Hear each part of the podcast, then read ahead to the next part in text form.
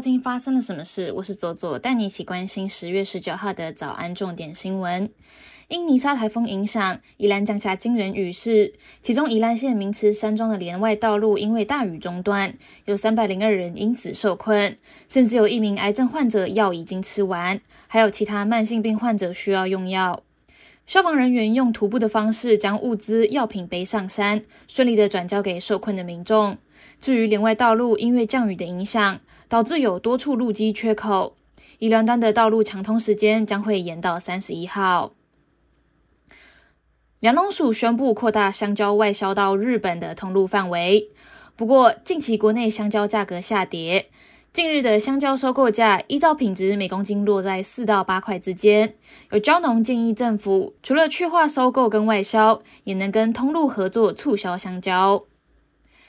据《镜周刊》的报道。好事多与国泰世华合作十年的联名卡，今年即将到期。今年春节过后，好事多向国泰世华、北富银、中信银等业者发出竞标邀请。知情人士表示，北富银最后以超过十二亿元签约金夺下了发卡权，近日即将签约。自由之家公布二零二二年全球网络自由度报告。针对全球七十多个国家或地区的网络自由进行调查，俄罗斯、缅甸、苏丹和利比亚下滑的最严重。台湾以七十九分名列全球第五，也是亚洲最佳。中国的网络自由则是连续八年全球最差。中共二十大，习近平喊出不放弃武统台湾。美国国务卿布林肯认为，这是紧了北京决心要加快统一的时间表。更提到，如果台湾生产晶片中断，世界各地将会爆发危机。不过，来台访问的哈佛学者从区域经济角度分析，认为习近平不急着统一台湾。台大政治系的教授也认为，虽然习近平喊出反独促统，但是中国的经济状况不佳，未来五到十年也不能够很轻易的打一仗。认为五统的时间表将会延后，目前应该会先以假讯息的方式影响二零二四年的大选，抛出战争和和平的选项。国际方面，英国大曼彻斯特警察发布有关港人在中国领事馆遭到殴打的事件声明。事件发生时，有一小群男子从楼内走出来，一名男子被拖入领事馆的场地内，并且遭到了袭击。警方称其介入，并且将男子带离。而这名三十多岁的男子身体多数受伤，在医院过夜接受治疗。对此，中国外交部发言人汪文斌表示，该事件的起因是滋扰分子的非法侵入领事馆。他批评示威者危及中国外交馆舍的安全。并且声称，任何国家的外交机构都有权采取必要措施，维护馆舍的安宁和尊严。他还呼吁英国要采取有效措施，加强对中国驻英使馆的馆舍和人员的保护。英国外交部随后要求召见中国驻英临时代表，要求对此解释。希腊土耳其边界近日发现了九十二名几乎全裸的难民，其中一些人身上还带着伤。希腊警方指出，这批人主要是来自于阿富汗和叙利亚。他们乘坐橡皮艇穿越埃弗伦斯河之后，在边境的附近被人发现。联合国难民署称，这起事件令人震惊，对于相关的影像深感痛心。希腊警方指出，根据这一群人的证词，他们被三辆土耳其军车载到两国的交界，然后被命令上船前脱掉衣服。俄罗斯当局表示。前天，在靠近乌克兰边界的俄罗斯南边城镇叶伊斯克坠毁的一架俄军苏凯战机，失事的原因很可能是技术故障。这架战机坠落在住宅大楼，造成了至少十三人的死亡，死者当中包含了三名儿童，另外还有十九人受伤。事件再度引发了对于俄罗斯部分动员的民怨。接下来，我们来聊聊今天的发生了什么事。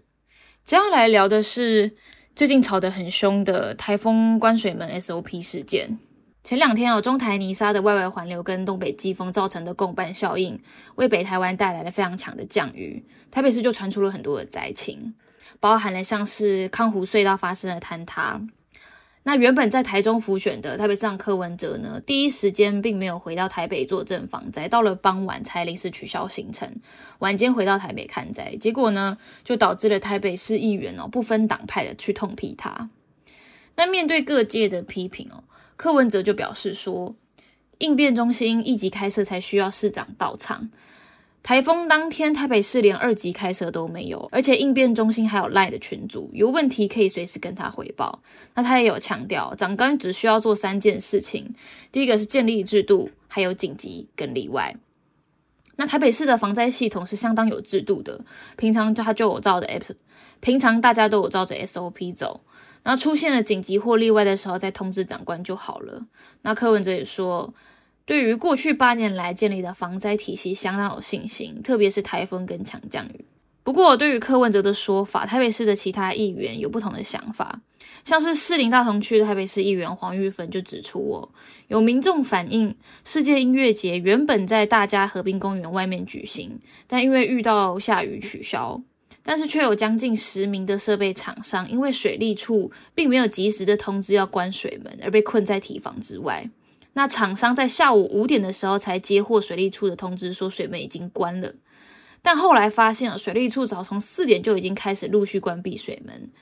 却完全没有在关闭水门之前哦公告通知水门外面的民众撤离。那黄玉芬议员就表示哦，被关在水门外的民众只能想办法在好大雨中设法找路逃出，更有民众一直到晚上八点才终于被消防局救出来。议员就表示哦，平时也有可能有个别的民众在河滨公园不小心被困住，难道水利处都没有任何的救援规划吗？那这一次是主办单位一直打电话帮忙求救，那如果是个别民众遇到这种状况，该要怎么办？那另外一位台北市议员邱威杰就表示哦，他并不反对柯文哲 SOP 的说法。关于台北市水门关闭哦，定有六三二的作业 SOP，也就是说，关闭的前六个小时必须要先通知大家。那关闭的作业时间是三个小时，而且全数关闭的前两个小时就必须要展开脱掉作业，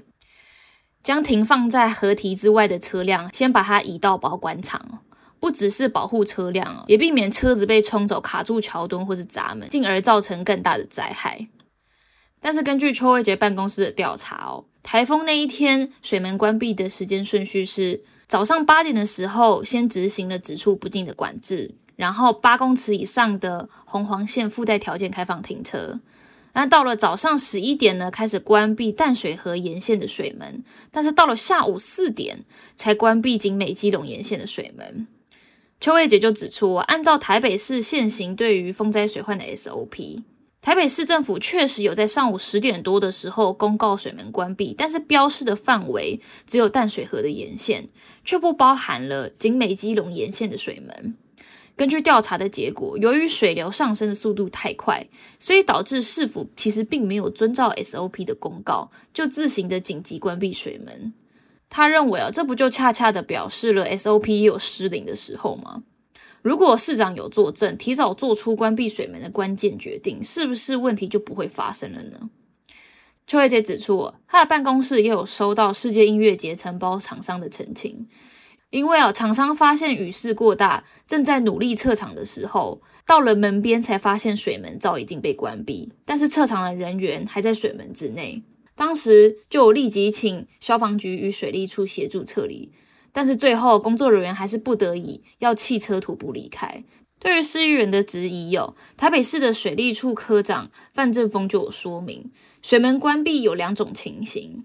第一个常见的程序是台风来袭的时候，气象局有明确的路径预测，那台北市政府也可以提前预测采取措施，就会是一般的六三二 SOP。但是这一次台风外围环流造成的暴雨。并没有发布台风路上警报，雨势的变化就变得难以提前预测。那台北市政府呢，在早早上八点的时候公告水门只出不进，到下午的时候监测河水水位已经快速上涨，达到了警戒值，需要立即关闭水门，避免市区发生更多的灾情。所以哦，他们并没有充足的作业时间，可以先去拖掉车辆。根据台北市政府的网站哦。当天确实是有三次公告，第一次早上公告是所有的疏散门只出不进，那第二次公告是十一点起开始陆续关闭淡水河沿线的疏散门。第三次公告是十四点的时候会开始关闭基隆河、新店溪、景美溪沿线的疏散门。但是这些公告要如何可以传送到民众的手中，是一大难题。目前台北市政府是靠着官方的 LINE 以及官方网站的公告，还有新闻的跑马灯去布达这一些事情。政府是否有更完善的机制，可以请进入水门的车像疫情期间扫 QR 码一样进行资料的会诊以及通知，都是之后在政策的改革上面可以再更努力的方向。以上就是今天的发生了什么事，我是左左，我们明天见。